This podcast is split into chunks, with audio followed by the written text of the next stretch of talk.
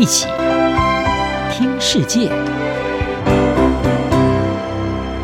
欢迎来到一起听世界，请听一下中央广播电台的国际专题报道。今天的国际专题要为您报道的是：抢救地球生态，全球生物多样性大会擘画蓝图。二零二二年的最后一个月，在许多国家准备迎接圣诞节之际。法国一群环保运动人士打扮成圣诞老人，阻挡了巴黎市区街道的车辆通行。他们希望提醒世人关注在加拿大举行的联合国生物多样性大会与地球大量动植物正面临灭绝危机的问题。全球约一百九十个国家的代表从十二月七号开始齐聚加拿大蒙特娄，参加为期将近两周的联合国生物多样性大会。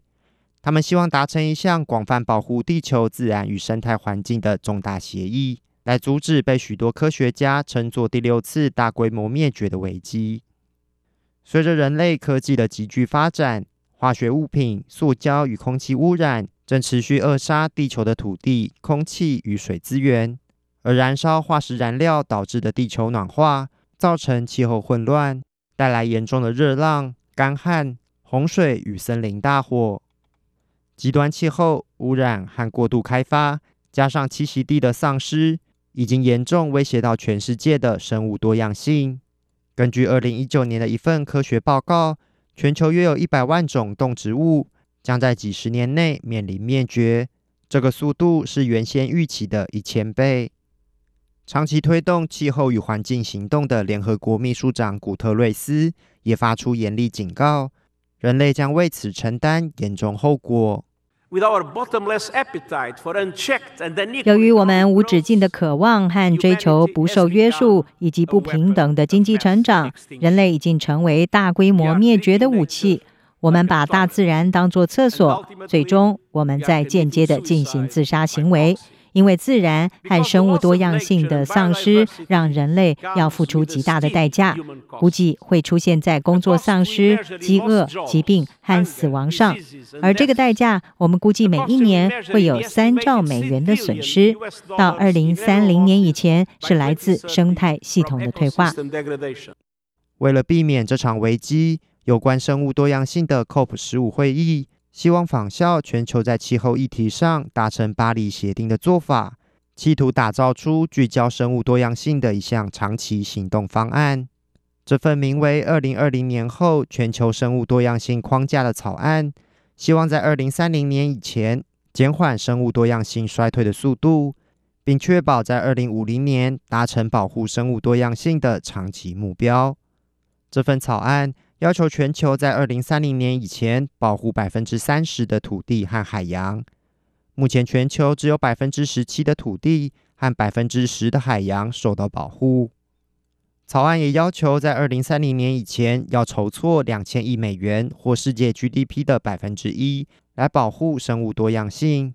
其他议题还包含取消会助长环境破坏的渔业与农业补贴，遏制入侵物种。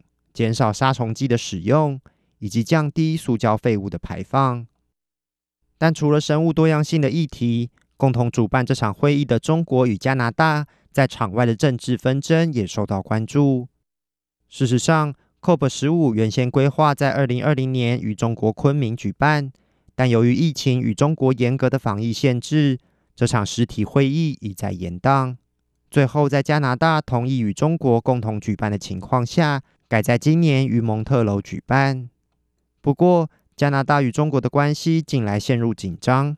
加拿大稍早指控中国曾干预加拿大二零一九年的大选。此外，中国近来被揭发在多国广设非法警察局，包括在加拿大境内骚扰海外的中国人。这些都引起加拿大的关切与不满。不仅如此，在今年十一月的二十国集团峰会上，中国国家主席习近平指责加拿大总理杜鲁道泄露双方闭门会议的内容给媒体，让加拿大国内十分不满，也让这场生物多样性会议的场边增添了一些政治火药味。撇开这些政治纷扰，COP 十五受到的全球关注度，事实上并不如气候峰会。这次的生物多样性会议。除了东道主加拿大总理杜鲁道之外，世界主要国家的领袖多数缺席这场会议。但与气候峰会相同，如何化解南半球与北半球国家之间的巨大歧义，也极具挑战性。多数属开发中国家的南半球国家希望比照十一月的气候峰会，争取已开发国家提供财政支援。在 COP 二十七气候峰会上，达成了一项历史性协议，将为开发中国家设立气候损害基金。不过，世界各国曾在二零一零年定下二十项的爱知生物多样性目标，但没有一项目标如期在十年期限内达成。因此，如何确保各国履行承诺，也是这次生物多样性会议的重要课题。央广编译郑锦毛报道。